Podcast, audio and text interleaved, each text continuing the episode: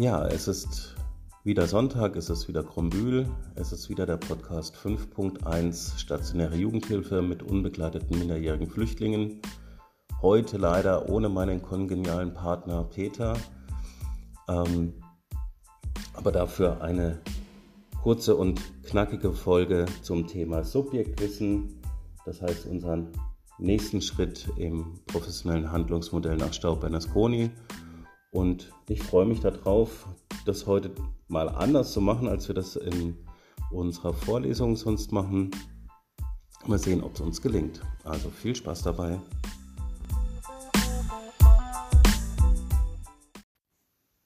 Ja, und jetzt starten wir mit dem nächsten Punkt im professionellen Handlungsmodell, mit dem Subjektwissen. Das Subjektwissen versucht die Frage zu klären, wer ist an der Veränderung beteiligt? Beziehungsweise bestimmt es die Subjekte, die aktiv und passiv in den Problemlöseprozess einbezogen sind oder werden.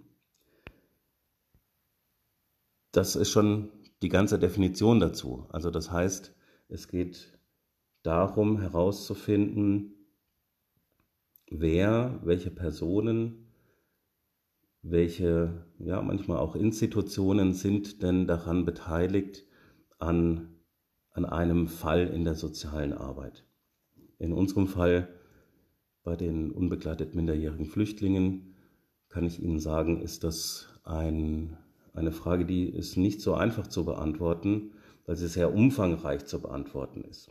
Und ich komme zu einem Satz, den haben Sie schon häufiger gehört in den letzten Folgen. Ähm, sähen wir uns jetzt live in der Fachhochschule in der Münchstraße in einem Vorlesungsraum, dann würden wir jetzt eine wundervolle Übung machen. Die können wir jetzt leider in diesen, ich nenne es jetzt mal schwierige Zeiten, ich habe nämlich kein Geld dabei, ähm, können wir sie leider nicht so durchführen, wie wir das sonst gewohnt sind. Wir machen nämlich ähm, zu diesem Zeitpunkt immer einen Live- Rollenspiel, ein geskriptetes Live-Rollenspiel, eine Mischung aus einer Aufstellung und einem ähm, aus einem Stück, ähm, das wir anleiten, um diesen Prozess deutlich zu machen. Ich denke, das wird uns jetzt ähm, über Podcast-Wege nicht gelingen. Es ist häufig ein sehr emotionaler Moment ähm, beziehungsweise auch ein sehr, sehr eindrücklicher Moment, ähm, weil man die, die Positionen der einzelnen Beteiligten mal ganz gut reflektieren kann und sich ganz gut anschauen kann. Ähm, ich habe mir aber gedacht, um jetzt nicht einfach einen Punkt nach dem anderen äh, hier abzuarbeiten, möchte ich zumindest mal ein bisschen unter dem äh, Aspekt äh, des Gamification-Ansatzes, also sich die Arbeit ein bisschen wie ein Spiel vorzustellen, ähm, möchte ich Ihnen diesen, diesen Punkt näher bringen und vielleicht gelingt es uns ja dennoch, ähm, da ein bisschen einzutauchen in die Fragestellung, wer ist daran beteiligt an einem Fall, an einem Problemlöseprozess bei unbegleiteten minderjährigen Flüchtlingen. Ja, Jetzt habe ich es mal so gemacht. Ich habe mir mal äh, sämtliche Akteurinnen und Akteure, die mir jetzt spontan eingefallen sind, auf Zettel geschrieben und habe die hier in so, ein, ja, in so eine kleine handgetöpferte Tasse, die bei mir auf dem Schreibtisch steht, ähm, eingefüllt. Und ich werde jetzt nach und nach einfach mal Zettel ziehen und mal gucken, an welcher Stelle wir da rauskommen. Ähm, und werde zu den einzelnen, zu den einzelnen äh, Situationen was sagen. Mal sehen, welche Position ich jetzt mal rausziehe. Für Sie relevant ist, dass Sie sich einfach mal ähm, vielleicht die ganzen Akteurinnen und Akteure notieren in, in unbestimmter Reihenfolge ähm, und sich vielleicht kurz Notizen dazu machen, was, warum ist diese Rolle oder diese diese Position wichtig oder nicht. Und ich fange tatsächlich gleich mit was Interessantem an. Ähm, und tatsächlich ist es im Prozess des, einer, einer Aufnahme eines minderjährigen Flüchtlings ähm, tatsächlich schon relativ früh. Ich habe hier nämlich die, die Rolle des, der Bundespolizei gezogen. Jetzt ähm, stellen Sie sich folgendes Szenario vor. Wir gehen jetzt mal von einer klassischen Inobhutnahme aus. Ähm, ein unbegleitet Minderjähriger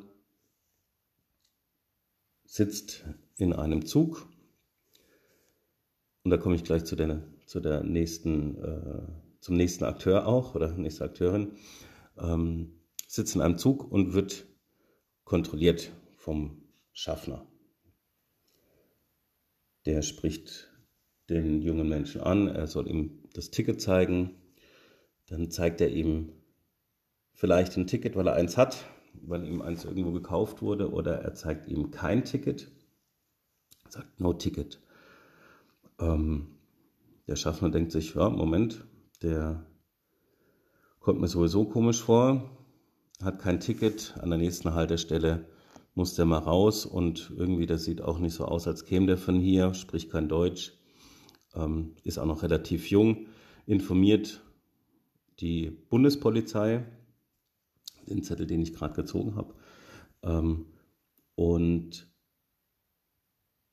sagt, okay, ne, wir halten, nächster Halt ist Würzburg, Bundespolizei Würzburg, bitte mal an Gleis 7 kommen. Ähm, da habe ich einen, der ist hier schwarz gefahren und vielleicht ist es auch ein Geflüchteter.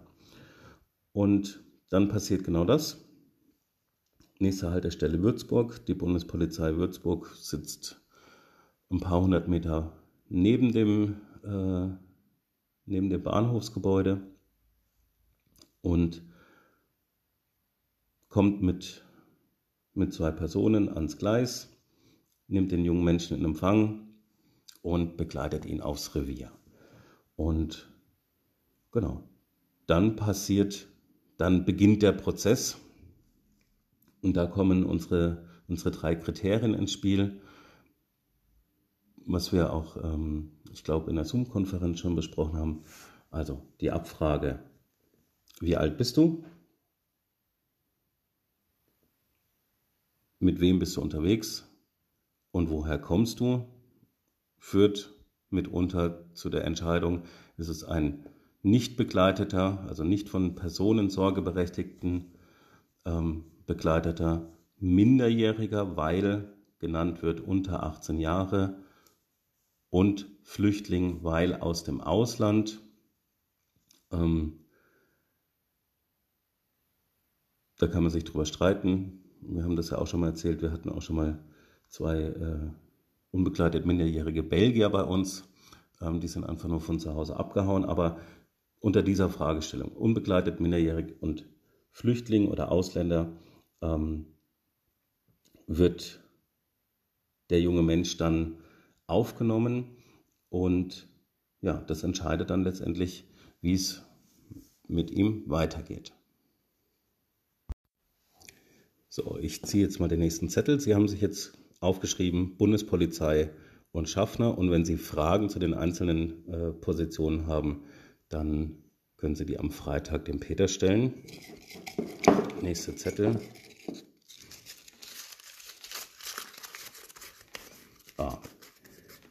Perfekt. Das Jugendamt habe ich mir darüber geschrieben. Und da greife ich jetzt mal gleich äh, das auf, weil es schön in den Prozess mit reinpasst.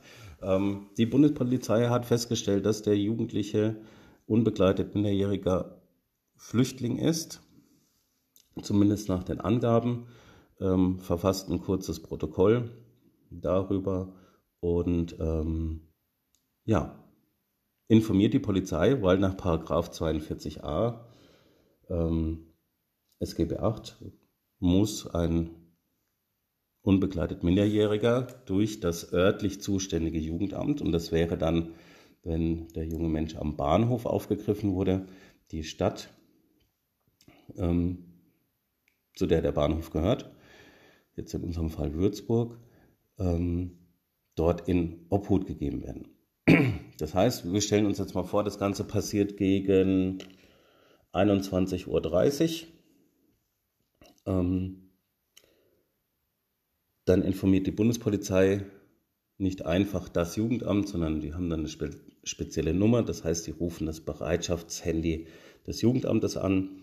Das heißt, Sie können sich jetzt mal aufschreiben, Bereitschaftsdienst, Jugendamt, örtliches Jugendamt und rufen dort an und sagen, ja, wir haben hier einen, einen Umf, ja, ähm, in 2014, in 2015 war es, wir haben hier drei Umf, wir haben hier fünf, ähm, da war das noch deutlich mehr. Jetzt gehen wir mal hier von einem Einzelfall aus. Wir haben hier einen, der sagt, er ist minderjährig ähm, und ohne Begleitung von Personensorgeberechtigten. Und das bedeutet für die Person, die an Bereitschaftshandy ist, dieser junge Mensch wird jetzt formell in Obhut genommen nach dem Paragraph 42a. Jetzt ist es allerdings so, dass der Bereitschaftsdienst sich jetzt nicht ähm, die Schuhe anzieht und zum Bahnhof fährt, sondern es gibt ein System, nach dem das dann abläuft. Das heißt, die Bundespolizei und das Jugendamt haben da eine Kooperation mit unserer Einrichtung und dann ist klar, okay, es wird geklärt, auf welcher Wohngruppe wird denn der junge Mensch untergebracht. Und dann nehmen wir auch gleich hier den, die nächste, den nächsten Akteur mit dazu, nämlich ähm, den Bereitschaftsdienst der evangelischen Jugendhilfe. Auch wir haben ein Bereitschaftstelefon, auf dem ruft dann der Bereitschaftsdienst des Jugendamtes an und informiert, die Bundespolizei hat jemanden ähm, aufgegriffen und wir möchten den unterbringen und dann ist es eben auf der Wohngruppe, auf der das Bereitschaftstelefon in der Regel ist und dann wird koordiniert, wann kommt der junge Mensch zu uns auf die Wohngruppe. Also, wir haben jetzt Schaffner, wir haben Bundespolizei, wir haben das Bereitschaftstelefon des Jugendamtes und wir haben den, die Bereitschaftsgruppe jetzt schon mal als Akteure genommen. Ich habe den Zettel mit Jugendamt rausgezogen. Da möchte ich jetzt gleich ergänzen. Ähm, die Rolle des Jugendamtes ist eine, ist eine wichtige Rolle, ist eine sehr wichtige Rolle, da beim Jugendamt letztendlich die Entscheidungsgewalt ist über den Hilfeprozess, also über die, die Hilfeplanung.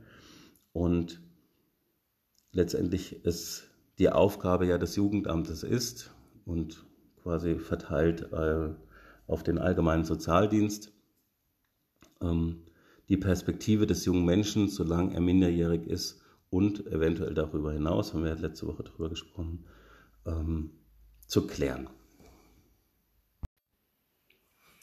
Das heißt, die Jugendamtsmitarbeiterinnen und Mitarbeiter haben quasi Fälle, die sind zuständig für eine bestimmte Anzahl an minderjährigen Flüchtlingen, die eben dem, dem Jugendamt zugewiesen sind.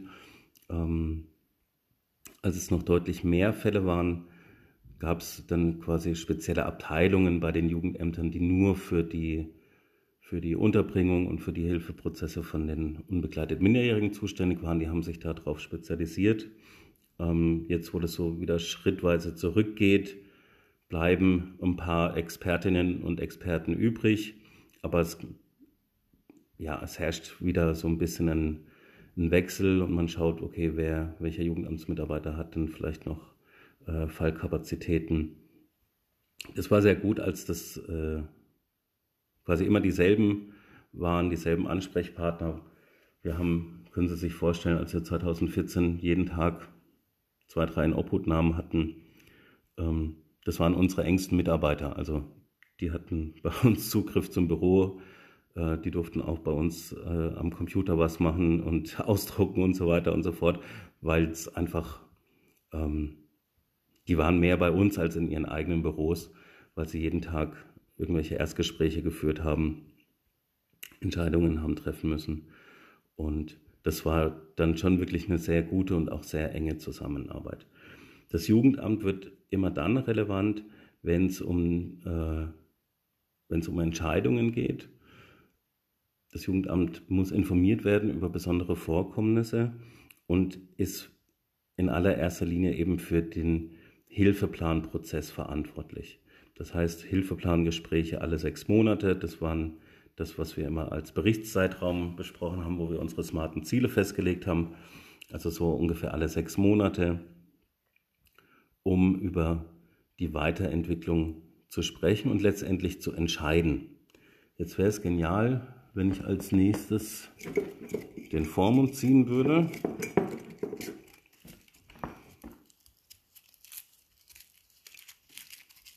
Ja, ziehe ich aber nicht. Aber ich ziehe trotzdem auch eine, eine wichtige Position, nämlich den Dolmetscher oder die Dolmetscherin. Ja, genau. Äh, wie kommt denn die Bundespolizei überhaupt dazu, mit einem unbegleiteten minderjährigen Ausländer zu klären, wo der herkommt und ob der minderjährig ist und unbegleitet ist? Das passiert in der Regel durch Hinzuziehen von Dolmetschern oder Sprachvermittlern.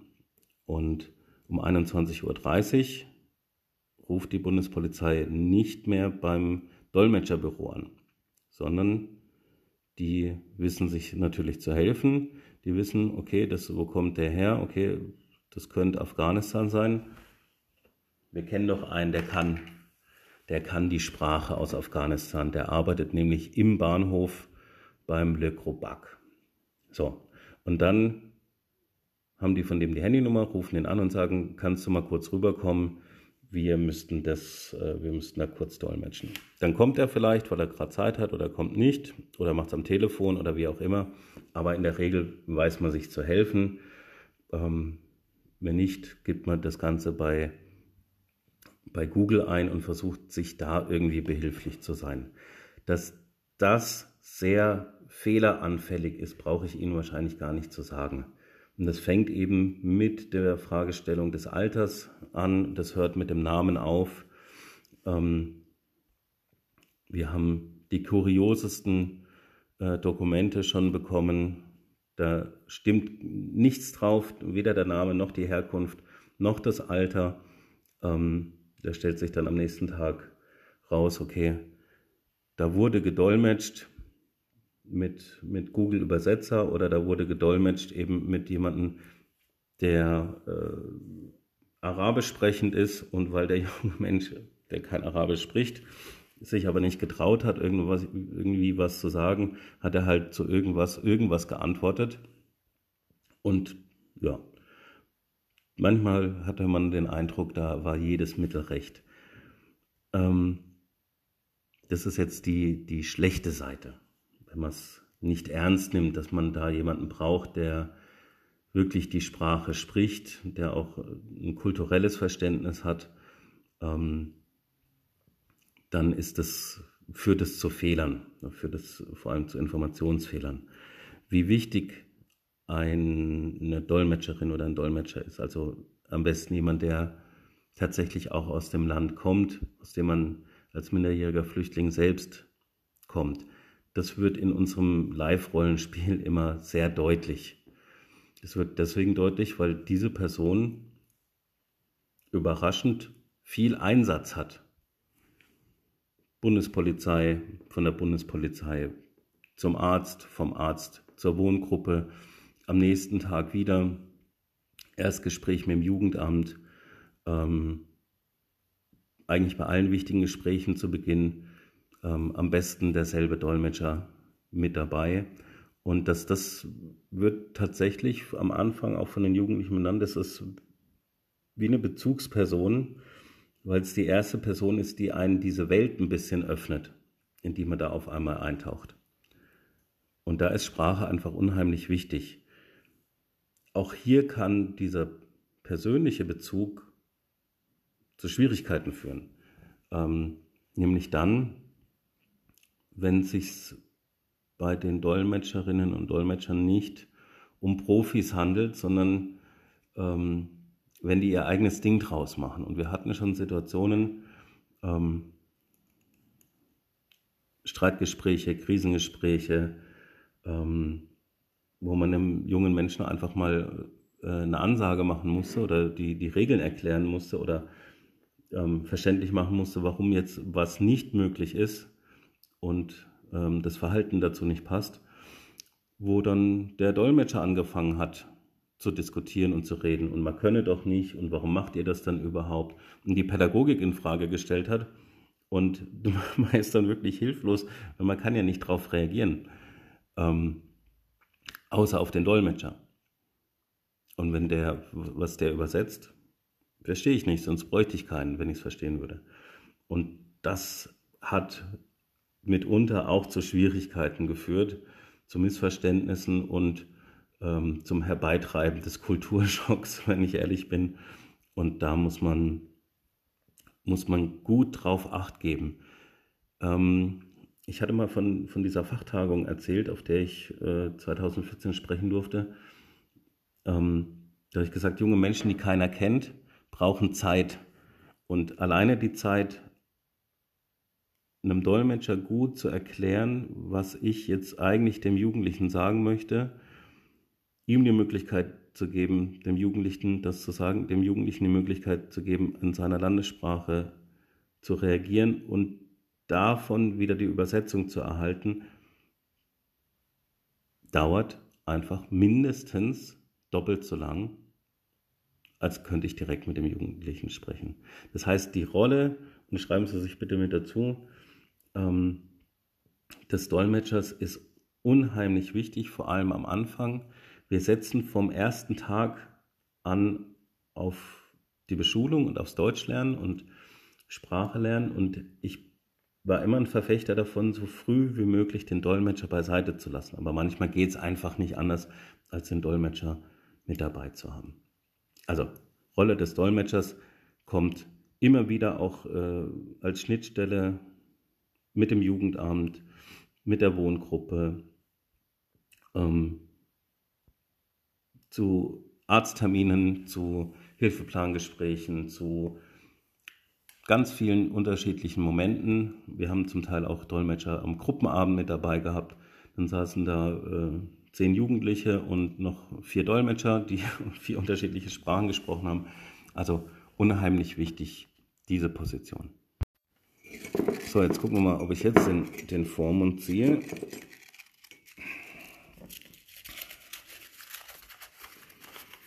Hm, schon wieder nicht. Ich ziehe die, die Ärzte und Fachstellen. Aber passt eigentlich auch ganz gut rein. Ich hatte gerade über Dolmetscher gesprochen und über die Schnittstellen. Ähm, nachdem die Bundespolizei einen Jugendlichen aufgegriffen hat und das Jugendamt ähm, informiert hat. Habe ich ja gesagt, gibt so es so eine Kooperation, wie man dann vorgeht. Das Jugendamt informiert dann die evangelische Jugendhilfe und schickt die Bundespolizei mit dem jungen Menschen erstmal ins missionsärztliche Klinikum, also in die Kinderklinik. Auch hier fährt der Dolmetscher wieder mit, weil es geht darum, einen Erstcheck zu machen, ob dieser junge Mensch akut krank und ansteckend ist. Ähm, unabhängig jetzt von, von Corona wurde das Ganze ähm, in jedem Fall gemacht, weil wir zum Teil ja junge Menschen hatten, die, die Krätze hatten oder wir haben auch junge Menschen bei uns gehabt, die Tuberkulose erkrankt waren. Und da ist es einfach wichtig, dass man im Vorfeld zumindest einen, einen ersten Check machen kann, um herauszufinden, ob da eine, eine Ansteckungsgefahr besteht oder nicht. Und genau, die Bundespolizei ist dann mit den jungen Menschen meist äh, zur, zur Mission gefahren, Dolmetscher mit dabei, überprüft, ähm, kann der junge Mensch auf einer Wohngruppe aufgenommen werden, wenn nicht, stationäre Aufnahme im Krankenhaus. Ähm, das waren quasi als einer der, der Ärzte und Fachstellenposition. Ähm, es ist mitunter erstaunlich, wie häufig wir mit den jungen Menschen unterschiedlichste Ärzte besuchen. Und Sie können sich vorstellen, das sind, sind Teenager, sind äh, Jugendliche an der Schwelle zum Erwachsensein, die mitunter mehrere Jahre wirklich ja, an Mangel erlebt haben an medizinischer Versorgung, an, an gesunder Ernährung, an Zugängen überhaupt zu, zu medizinischen ähm, Versorgungssystemen.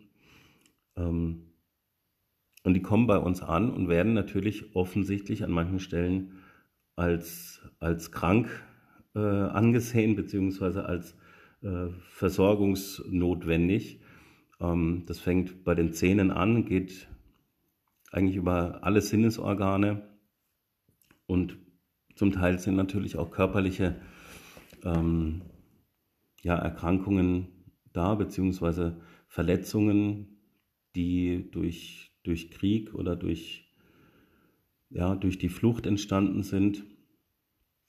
Das heißt, den Arztbesuch mit einem Dolmetscher, auch wieder viel Zeit in Anspruch nehmend, ähm, das ist eine Sache, um die kümmert man sich, wenn man äh, unbegleitet minderjährige Flüchtlinge auf der Wohngruppe hat. Da geht meistens viel Zeit verloren, die man eigentlich für die, für die tägliche Pädagogik braucht, aber diese Versorgung ist einfach unheimlich notwendig. Ähm, die Jugendlichen sind meist ähm, sogenannte Krankenbehandlungsscheine versichert. Das heißt, man muss auch immer wieder erst fragen, darf ich zu diesem Arzt gehen, darf ich zu diesem Arzt gehen. Und das ist ziemlich aufwendig. Ähm, ich habe hier auf dem Zettel Ärzte und Fachstellen stehen, eben weil es ganz viele unterschiedliche Ärzte zum Teil braucht. Und Fachstellen, damit meine ich ähm, zum einen Flüchtlingsberatungsstellen, ich meine aber auch sowas wie Drogenberatungsstelle, ich meine sowas wie ähm, ja, Agentur für Arbeit beispielsweise. Also wir haben viele junge Menschen, die dann in einer gewissen Form kinder- und jugendpsychiatrisch angebunden sind. Also das, das komplette ähm, System rund um die Heimerziehung aus unterschiedlichen Anlaufstellen, an unterschiedlichen Fachstellen wird gebraucht und wird auch ähm, in Anspruch genommen. Ich pick jetzt nochmal den Punkt raus, Kinder- und Jugendpsychiatrische Versorgung. Da ist es toll, wenn man in einer Stadt wie Würzburg oder Aschaffenburg Kinder und Jugendliche betreut, wo es eine Kinder- und Jugendpsychiatrie gibt. Ähm, da ist die Versorgung gut. Da hat man die Möglichkeit, gerade durch die Kooperation mit so einer Einrichtung wie unserer, ähm, auch schneller mal einen Termin zu kriegen, um einen Jugendlichen vorzustellen.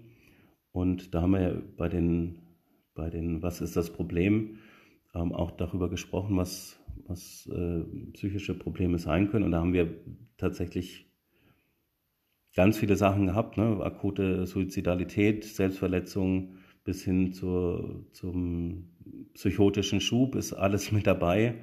In der Regel geht es um posttraumatische Belastungsstörungen, um Traumatisierung, Angst, Schlafen als, als Thematik. Und ähm, da ist es wichtig, dass man mit, mit diesen Fachstellen gut zusammenarbeitet. Und ich habe es schon erwähnt, möchte es nochmal tun. Auch hier ist am Anfang natürlich immer wieder der Dolmetscher gefragt.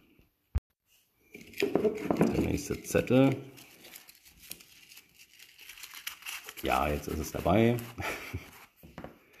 Die Vormünder. Unbegleitet bedeutet ohne oder nicht in Begleitung von sorgeberechtigten Personen. Sorgeberechtigte Personen sind nach unserer Rechtsauffassung die Eltern beziehungsweise jemand, jemand dem die Personensorge übertragen wurde. Seltenst hatten wir die Situation, dass ein vermeintlicher Onkel, Bruder, Erwachsener ein äh, Dokument dabei hatte, in dem drin steht, hiermit übertrage ich XY die Personensorge für mein Kind.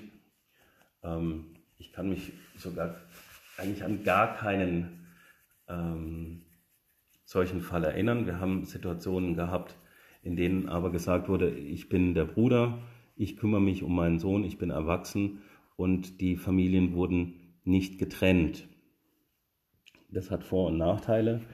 Ähm, ein Vorteil ist einfach, dass man so einen jungen Menschen nicht von seiner wichtigen Bezugsperson ähm, trennt, gerade nach der Flucht auf dem, auf dem Weg nach Deutschland ist das unheimlich wichtig.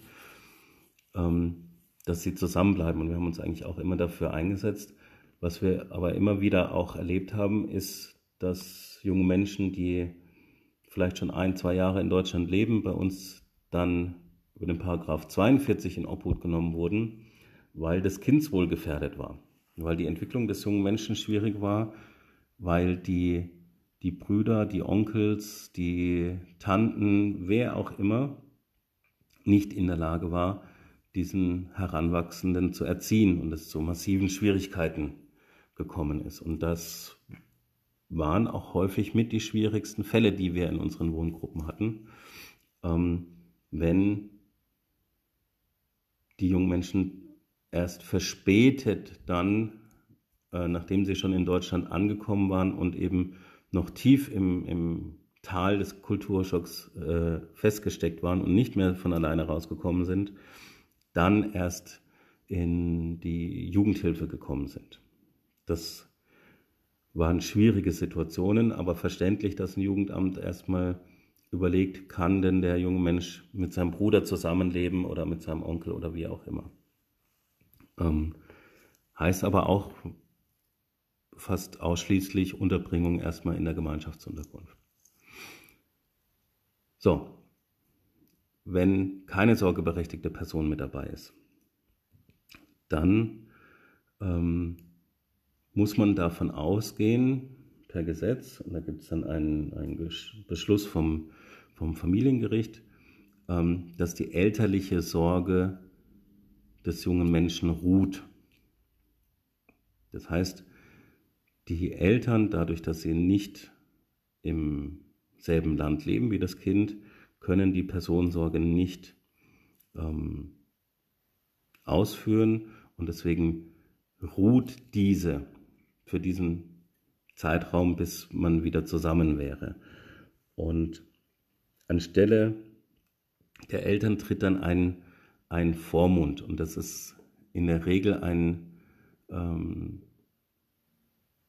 ja, gesetzlicher Vormund. Selten waren das, waren das äh, Verwandte, die diese Rolle dann übertragen bekommen haben, sondern in der Regel waren das dann ähm, über die Landkreise oder Städte selbst, also über das Jugendamt, sogenannte Amtsvormünder. Ähm, eine Zeit lang hat es auch ähm, der Sozialdienst katholischer Frauen in Würzburg gemacht. Die hatten dann ein paar Mitarbeiterinnen, die Vormundschaften übernommen haben. Und der Vormund hat eine ganz, ja, eine ganz besondere Rolle und die kann unterschiedlichst ausgestaltet werden.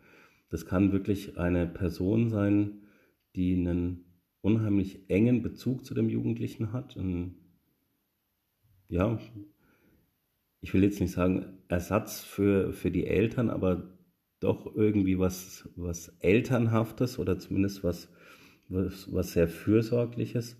Es kann eine reine, ähm, ja, wie soll ich sagen, vielleicht reine Arbeitsbeziehung sein, also welchen Auftrag erfülle ich in Form von, ich stelle einen Antrag, ich unterschreibe ähm, Briefe, ich ja, erhalte die Post und leite sie weiter es kann eine ganz, ja, eine ganz ambivalente Beziehung sein und es kann auch eine sehr kritische Beziehung sein. Auch hier muss man sagen, es gab Situationen, in denen die jungen Menschen und ihre Vormünder sich nicht verstanden haben. Ähm, wo unsere, unsere Jungs gesagt haben, kann ich bitte einen anderen Vormund haben? Und das geht in der Regel nicht. Man darf sich den nicht auswählen, der wird ja ähm, quasi zugewiesen. Da muss man im Grunde genommen dagegen klagen. So, und jetzt hat man eine Situation, da hat man vielleicht einen Vormund, der dem jungen Menschen nicht glaubt, was er erzählt. Der junge Mensch ist aber berechtigt dazu, einen Asylantrag zu stellen. Möchte auch, dass der Vormund den Asylantrag stellt und der Vormund stellt den Asylantrag nicht, weil er sagt, ich glaube ihm nicht. Das macht die Situation unheimlich schwierig, weil man da als äh, Mitarbeiter in einer Wohngruppe oder als ähm, ja, als, als Fallverantwortlicher zwischen, zwischen den Stühlen sitzt. Man kann dem Vormund nicht befehlen, dass er das zu tun hat, ähm, weil er trifft die Entscheidung. Er hat die Personensorge. Und er sagt, nö, der, der lügt doch von hinten bis vorne. Ähm, ich stelle keinen Asylantrag für den. Und irgendwann kommt die Situation, wo es dann um Abschiebung oder um, ja, einfach um, um existenzielle Fragen geht. Ähm, der Vormund ist vielleicht schon gar nicht mehr ist schon gar nicht mehr äh, notwendig, weil der junge Mensch ist volljährig geworden. Und dann ist die Fragestellung, ja gut, äh, warum ist damals kein Asylantrag gestellt worden? Und bringt einen, bringt einen in die Bredouille.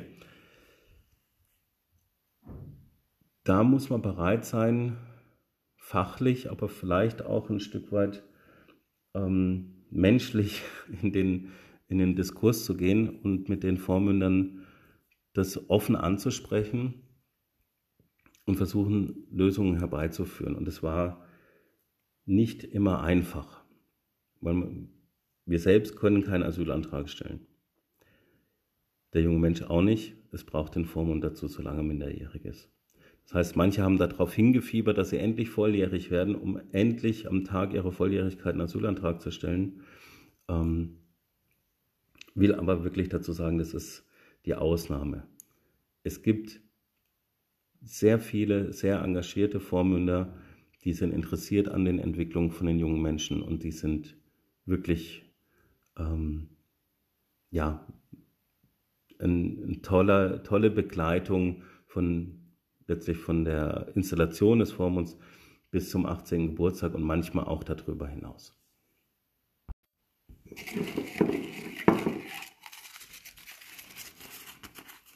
So, auf meinem nächsten Zettel steht pädagogische Leitung. Und ich glaube, ich fasse das jetzt einfach mal ein bisschen zusammen. Also notieren Sie sich mal neben pädagogischer Leitung auch noch Fachdienst, Bezugserzieherin und äh, Mitarbeiter auf der Wohngruppe. Das fasse ich jetzt mal hier ein bisschen zusammen. Ähm, also quasi die, die Akteurinnen und Akteure der Jugendhilfe, in die der junge Mensch untergebracht ist. Und da will ich jetzt erstmal sagen, wir hatten ja schon über unsere, unsere Ideen gesprochen, dass wir versucht haben, einen jungen Menschen, der bei uns in Obhut genommen wurde, ähm, auch da das Clearing durchzuführen und die weitere Hilfe auch noch in derselben Gruppe durchzuführen. Das liegt einfach daran, weil wenn Sie pädagogische Leitung, Fachdienste, äh, Bezugserzieher und Gruppenerzieher, sage ich jetzt einfach mal, zusammenzählen, ähm, wie viele Personen so ein Jugendhilfeteam bilden. Es können mitunter schon mal sieben, acht Personen sein. Wenn die alle konstant bleiben und keiner ähm, da rauswechselt, sind es schon acht Leute, also acht Akteurinnen. Wenn keiner wechselt. In der Regel, wenn ein Jugendlicher zwei Jahre bei uns ist, wechseln mindestens ein, zwei oder drei dieser, dieser Personen, in der Regel im Bereich des, des äh, Erzieherinnen-Teams. Jetzt stellen Sie sich vor, also dann werden es schon, schon 10, 11 Personen, die, die er kennenlernt. Ähm, jetzt stellen Sie sich vor, das passiert dazwischen drin nochmal ein Wechsel. Also das heißt, er wird aufgenommen in, in Würzburg und wird dann nach drei Monaten verlegt nach Aschaffenburg. Dann werden aus diesen elf werden dann schon 22. Wenn dazwischen noch, äh, vielleicht sogar wurde der in Regensburg aufgegriffen und wurde, wurde vier Wochen in, äh, in Obhutnahmegruppe in Regensburg ähm, betreut, kommt dann zum Clearing und wechselt nach dem Clearing in eine andere Wohngruppe, werden aus diesen, also das geht dann in, in die 30, das heißt 30 Bezugspersonen und das ist einfach unheimlich viel. Wenn Sie sich jetzt auch noch überlegen, dass Sie wahrscheinlich mittlerweile 1, 2, 3, 4, 5, 6, 7, 8, 9, 10, 11 ähm, weitere Akteure aufgeschrieben haben, die ja auch mitunter wechseln können. Also auch ein Jugendamtsmitarbeiter kann wechseln oder ein Vormund kann, wenn der ausscheidet, ähm, wechselt auch mal der Vormund, die unterschiedlichen Fachärzte und so weiter. Also wir, wir sind da jetzt schon an einem Punkt, wo es im besten Fall sind wir hier noch so unter 20, im dümmsten Fall liegen wir da schon bei, bei über 40 Personen, die der junge Mensch da kennengelernt hat. Ähm, also von daher wichtig zu betrachten, warum ist so ein, so ein Wechsel von Inobhutnahme nach Clearing, von Clearing nach Folgewohngruppe ähm, schwierig zu betrachten. Jetzt gucken wir mal an, wir haben jetzt mal die perfekte Situation, jemand wird in Obhut genommen, durchläuft das Clearing und seine Folgemaßnahme in derselben Wohngruppe und die ist auch konstant. Dann besteht diese Wohngruppe in unserer Einrichtung aus einer pädagogischen Leitung, wie beispielsweise dem Peter und mir, das heißt den Teamleitern, die die Verantwortung für diese Wohngruppe und das Team haben. Die Gruppe besteht dann noch aus ähm, dem Gruppenleiter oder der Gruppenleiterin, also jemanden aus dem ähm, pädagogischen Team mit, mit Sonderfunktion, sage ich jetzt mal, Dienstplanung, Abrechnung, Ausgaben und eben die Umsetzung der, der Pädagogik in der Wohngruppe und dann aus unterschiedlichen Gruppenmitarbeiterinnen, die auch unterschiedliche ähm, Ausbildung haben können. Bei uns dürfen arbeiten Sozialpädagoginnen, Erzieherinnen, Heilerziehungspflegerinnen, Heilpädagoginnen, Psychologinnen und im UMF-Bereich durften auch Lehrer und Lehrerinnen im Gruppendienst tätig sein, weil der Anteil an Schule eben sehr hoch ist in, in unserer Erziehung. Ich hoffe, ich habe jetzt keinen vergessen. Ähm, aus, diesen, aus diesem Mitarbeiterteam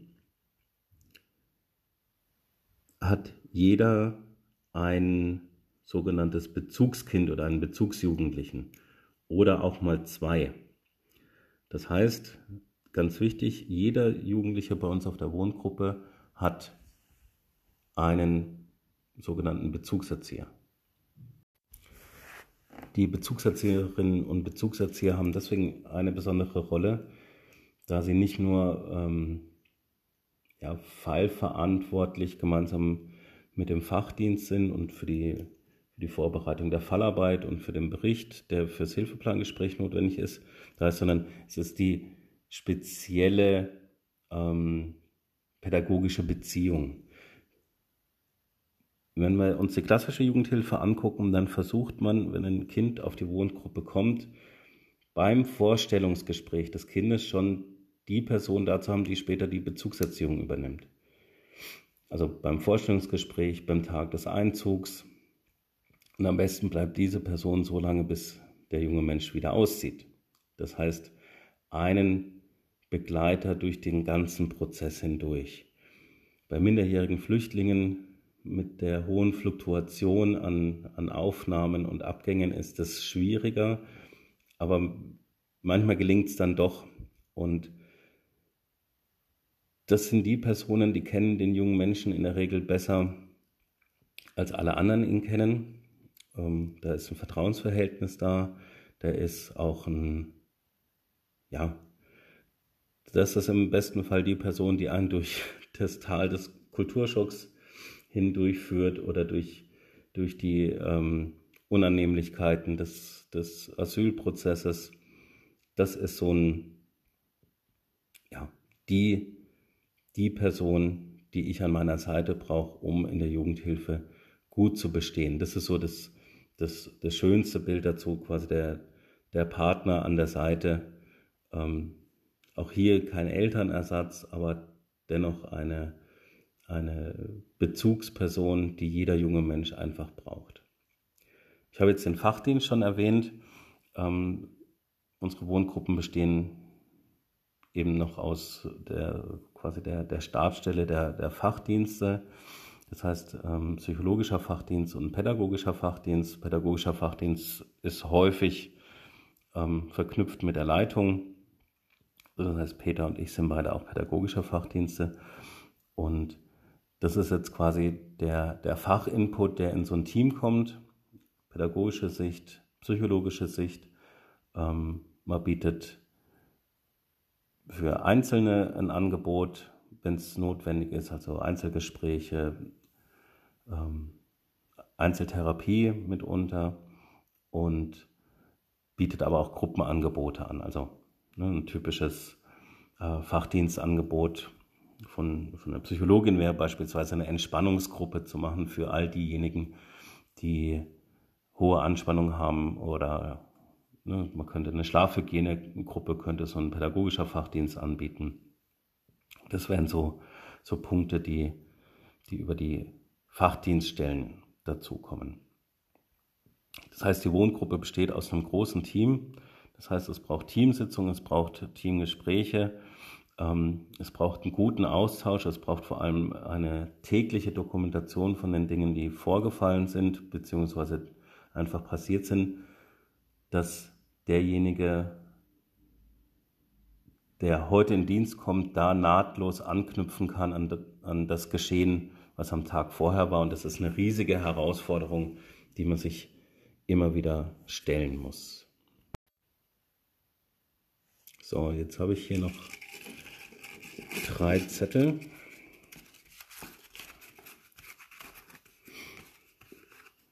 Ah ja, Schule und Ausbildung.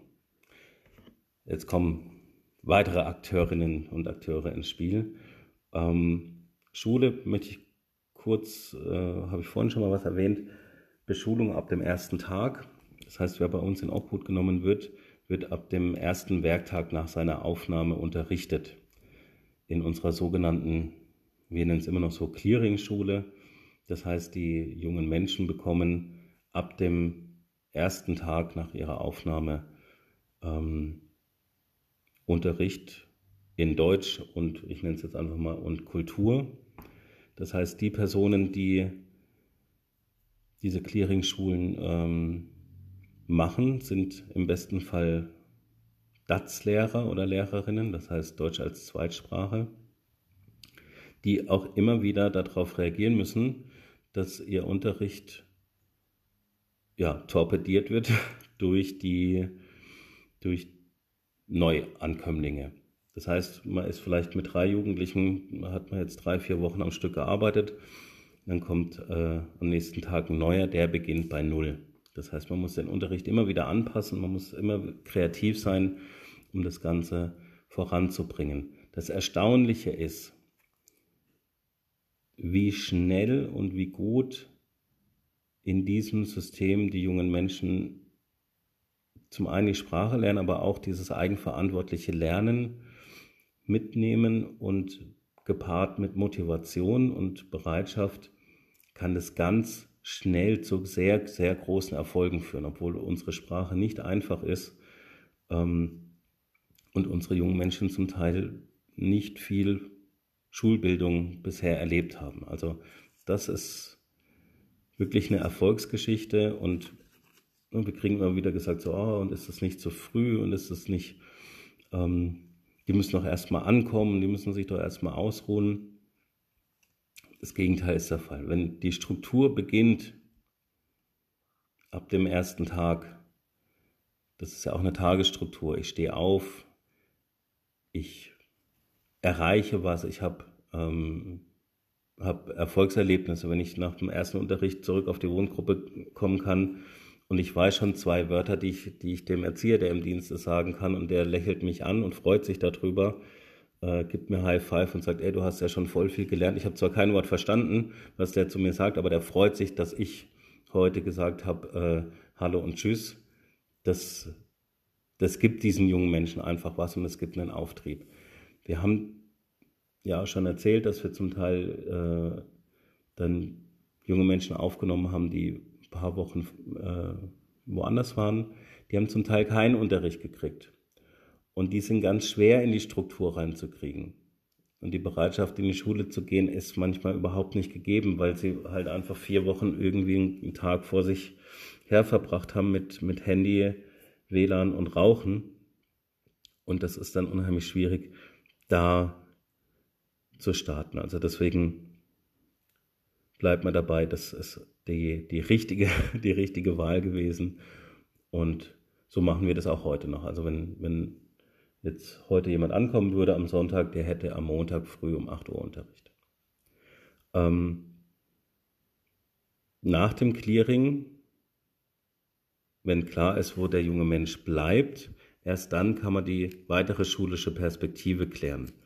In der Regel ist es so in Würzburg bis zu einem gewissen Alter ähm, sind die jungen Menschen berechtigt, eine Mittelschule zu besuchen. Und da ist es, gibt es in Würzburg die Mönchbergschule als wichtigen Partner.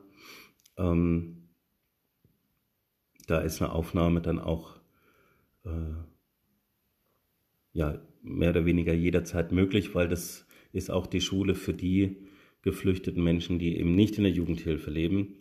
Ähm, das heißt, es ist eine, eine Schule für für Schülerinnen und Schüler, die Deutsch nicht als Muttersprache haben. Ähm, in anderen Städten und Kommunen ist es so, dass eben die, die Mittelschulen dann die sogenannten Übergangsklassen angeboten haben. Die heißen mittlerweile Deutschklassen. Und da ging es dann eben nach dem Jahrgang. Ähm, ab 16 Jahre müssen die jungen Menschen in die Berufsschule wechseln. Und da gibt es die sogenannten Berufsintegrationsklassen, die sogenannten BIG-Klassen.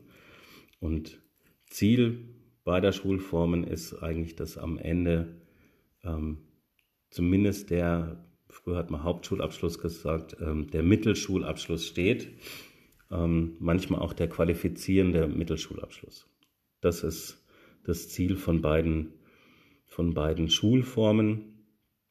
Ähm, was mittlerweile so ist, dass man nicht mehr unmittelbar einen Schulplatz bekommt, sondern meistens bis zum Anfang oder bis zum Schulhalbjahr warten muss. Das heißt, die Clearing-Beschulung geht manchmal über das Clearing hinaus, ähm, weil man die Zeit überbrücken muss, bis ein Schulplatz frei ist. Aber auch hier wieder an Schulen ähm, neue Lehrer, neue Bezugssysteme. Ähm, weitere Akteurinnen und Akteure. Jetzt sind noch zwei Zettel. So, ich mache jetzt mal beide auf.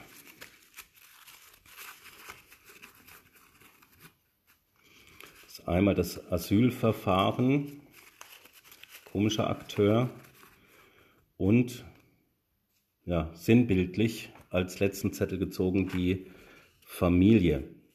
Ich sage tatsächlich erstmal kurz was zu dem Asylverfahren. Warum kommt es da drin überhaupt vor? Ähm, wenn wir dieses Live-Rollenspiel machen, dann ist jeder im Kurs bekommt äh, eine Rolle zugewiesen. Wir erzählen quasi eine Geschichte von der Aufnahme durch den Schaffner über die, die unterschiedlichen Stationen Mönchberg Klinik, ähm, Kinderklinik, Aufnahme in der Wohngruppe, am nächsten Tag in die Schule gehen, Gespräch mit Jugendamt, Dolmetscher ist mit dabei, etc. pp. Und man merkt, was das für ein Chaos ist, weil ständig muss jemand eine neue Rolle auf, auf so ein Tonpapier schreiben, mit dazukommen und diese Rolle kurz spielen. Und die jungen Menschen, die gespielt werden, also die Rolle des, des UMF, ähm, sind in der Regel ziemlich hilflos in der ganzen Sache, beziehungsweise wir werten das danach meistens aus. Da kommt die Rückmeldung, ich habe mich ganz schön durch die, durch die Gegend geschoben gefühlt. Das heißt, die, ähm, ja, die Anzahl und die, diese Masse an Personen, die da Aufgaben erfüllt, also die ganzen Akteurinnen und Akteure, die ja dadurch ihren Job auch machen, die ihre Systeme und Vorgaben haben, die machen alles im, in ihrer einzelnen Sicht richtig. In der Gesamtsicht, wenn da, ich gehe es jetzt so mal durch, angefangen beim Schaffner, Bundespolizei, Dolmetscher, Bereitschaftsarzt, Bereitschaftsjugendamt, ähm, der Bereitschaftsdienst auf der Wohngruppe, der den Jugendlichen aufnimmt in der Nacht, ähm, über die Mitbewohner auf der Wohngruppe haben wir jetzt überhaupt nicht gesprochen. Ne? Ich komme in ein Zimmer, da sitzt einer, der ist mein Landsmann, das ist toll. Dann, ich komme in ein Zimmer, da sitzt irgendeiner, so einer habe ich noch nie gesehen, der kommt ja aus einem ganz anderen Land, das ist schwierig. Ja, wir haben dann die, die Clearingschule, wir haben Mitschüler in der Clearingschule, die ganzen Wohngruppenmitarbeiter, pädagogische Leitung, Fachdienst, Jugendamt Vormund, die Ärzte und Fach, Fachstellen, die Berufsschule oder die, die Mittelschule. All diese Personen zusammen sind eine wahnsinnig äh, umfangreiche äh, Menge an, an Menschen, an Stellen, an Aufgaben, die an so einem Jungen ziehen. Wir verteilen dann meistens noch die Rolle des Bundesamts für Migration und Flüchtlinge oder stellvertretend das Asylverfahren. Und ähm, wir haben da schon die unterschiedlichsten und witzigsten Interpretationen dazu gesehen. Aber dieses Asylverfahren, das schwebt über allem. Ja, das kreist in jedem Gespräch schwingt es mit, in jeder Situation ist es mit dabei und stört die einzelnen Sachen. Ja, dann spielen wir beispielsweise so ein, so ein Gespräch zwischen Bezugserzieher und dem Jugendlichen und auf einmal kommt das Bundesamt für Migration und Flüchtlinge und knallt in dieses Gespräch rein. Und das muss man sich einfach vorstellen. Auch hier arbeiten Menschen, die ihren Job erfüllen. Aber deren Entscheidungen sind so wichtig für den, für den Hilfeprozess, die, da kann alles ähm, stehen oder fallen mit dieser Entscheidung. Die Motivation, die psychische Gesundheit, die Weiterentwicklung steht und fällt mit der Entscheidung, kann ich in Deutschland bleiben oder nicht. Also wie wichtig diese Rolle, also diese Entscheidungen letztendlich sind, das versuchen wir immer in diesem Rollenspiel mit einzubringen. Und hier möchte ich es einfach benennen, wenn Sie sich vorstellen, ähm, wer da schon alles ein Interesse daran hat, äh, seine Aufgabe gut zu erfüllen. Und dann kommt immer wieder dieses Bundesamt für Migration und Flüchtlinge da reingeprescht. Das ist schon ziemlich schwierig. Und warum habe ich gesagt, die Familien äh, sinnbildlich zuletzt? Weil es tatsächlich irgendwie so ist, dass die die Familie, sei es jetzt im Inland oder im Ausland, und ich möchte es jetzt mal für heute nur auf die Herkunftsfamilie beschränken, eine so wichtige, wenn nicht vielleicht sogar die wichtigste Rolle in diesem ganzen System. Also ich habe jetzt hier zig Zettel vor mir liegen ähm, und die Rolle der Familie spielt ja, spielt so eine große Rolle, ist so, so immanent wichtig, dass sie eine viel größere Bedeutung haben müsste. Die müsste auf einem viel größeren bunten Zettel stehen, ähm, wird aber immer wieder hinten runtergefallen lassen. In unserem Rollenspiel machen wir das so, da versucht der junge Mensch zu Hause anzurufen und mal zu sagen, wie so die ersten Stunden in Deutschland waren. Und dann stellen wir meistens die die Eltern äh, hinter, eine, hinter eine Trennwand oder stellen sie vor die Tür und dann müssen die das Gespräch führen. Und all das, was dazwischen ist, funkt auch dazwischen rein.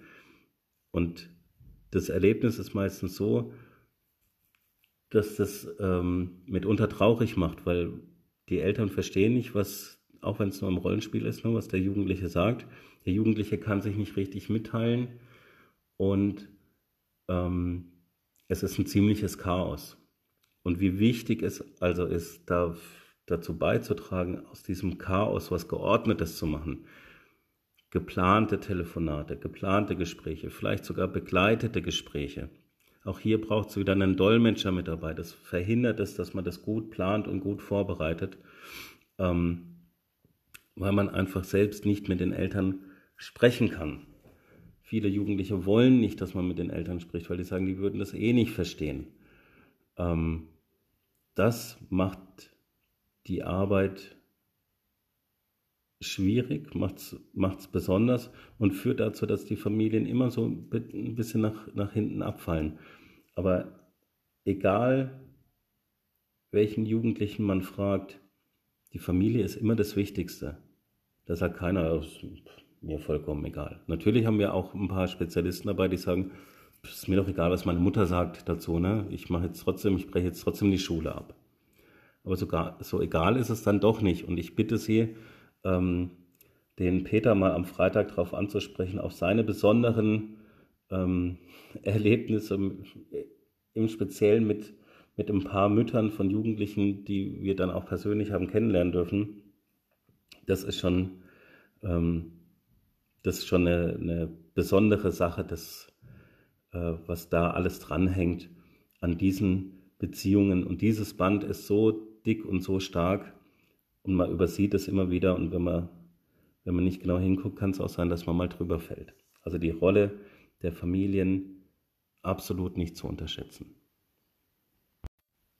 So, für Ihre Hausarbeit ist uns wichtig, dass Sie, wenn Sie dann quasi ein Problem sich ausgesucht haben, es durch Erklärungswissen erklärt haben, ähm, Ziele formuliert haben, auch noch den Punkt mit einbringen, wer ist denn jetzt an der Lösung oder der Bearbeitung des Problems direkt beteiligt. Also dass Sie aus dieser Liste von Akteuren die aussuchen, die daran beteiligt sind und in welcher Form sie beteiligt sind.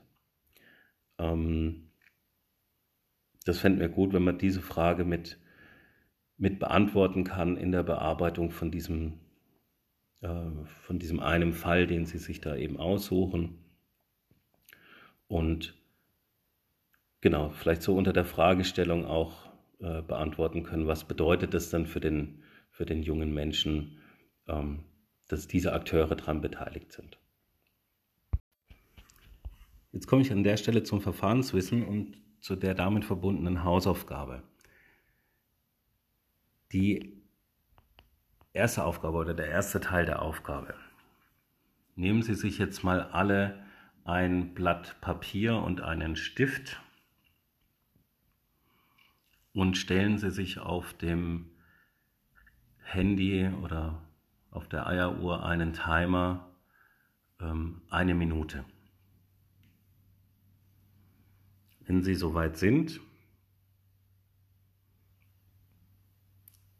dann lösen Sie den Timer aus. Sie haben jetzt eine Minute Zeit, um alle Methoden der sozialen Arbeit, die Sie kennen, aufzuschreiben.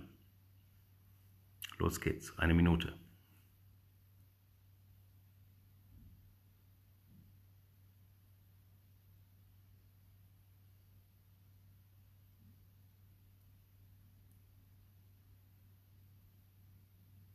Welche Methoden der sozialen Arbeit fallen Ihnen auf Anhieb ein, dass Sie sie aufschreiben und benennen können?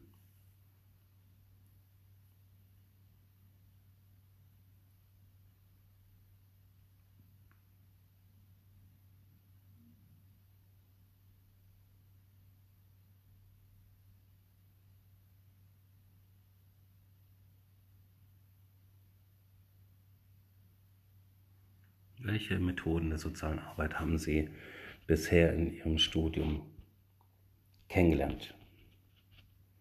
Ich glaube, die Minute ist jetzt rum. Noch zu Ende schreiben. So, und diesen Zettel bewahren Sie sich jetzt mal auf bis Freitag und zeigen die, diesen Zettel äh, mal dem Peter Schiedler. Jetzt kommt der zweite Teil der Aufgabe. Ähm, die Folie mit dem Verfahrenswissen, Methoden sozialer Arbeit nach Galuske, die Sie im E-Learning finden, die zeigt acht Methoden sozialer Arbeit auf. Das Buch von Michael Galuske ähm, befindet sich in der, in der FH-Bibliothek in zahlreicher äh, Ausführung. Da gibt es oder müsste es mit, mitunter, ich glaube, zehn Exemplare geben. Ähm, da kann man gut reingucken, wenn man denn überhaupt schon wieder in die FH-Bibliothek gehen darf. Ich glaube, das ist seit dieser Woche möglich. Aber auch in anderen Büchern, in Zeitschriften, auch im Internet findet man Informationen über einzelne Methoden sozialer Arbeit. Der zweite Teil der Aufgabe ist, dass jeder von Ihnen sich eine Methode der sozialen Arbeit raussucht. Aus diesen acht kann sich auch, wenn er sagt, hey, ich kenne noch eine ganz andere Methode der sozialen Arbeit, also diese Liste ist nicht vollzählig, es ist jetzt eine Auswahl, aber ich kenne noch eine andere Methode. Ich würde gerne, ähm, jetzt nehmen wir beispielsweise mal Streetwork, äh, steht nicht auf der Liste. Ich würde gern darüber ähm, sprechen. Jeder sucht sich eine Methode aus und bereitet die vor, sodass er die Methode ähm, mal gut vorstellen könnte und unter der Fragestellung, warum ist diese Methode, die ich mir rausgesucht habe, die am besten geeignetste Methode, um mit unbegleitet minderjährigen Flüchtlingen zu arbeiten.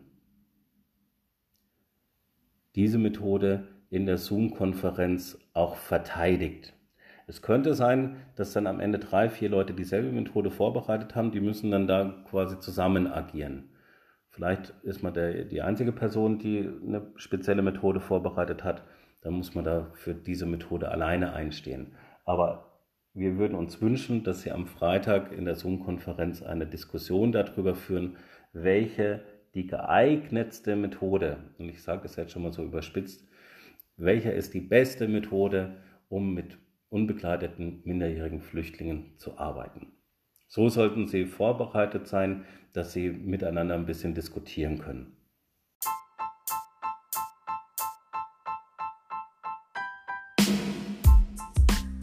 Das ist der zweite Teil Ihrer Aufgabe. Und dann sehen Sie am Freitag um 11 Uhr den Peter Schiedler. Ich habe da eine, eine Teamklausur. Vielleicht kann ich mich mal kurz irgendwie mit einschalten. Ähm, aber das hängt ganz davon ab, wie das bei meinem Klausurtag eben verläuft. Ähm, bis dahin wünsche ich Ihnen eine schöne Woche. Bei Fragen gerne per Mail weiterhin an mich. Und ja, ich wünsche Ihnen eine gute Zeit und eine schöne Diskussion am Freitag. Wiederhören.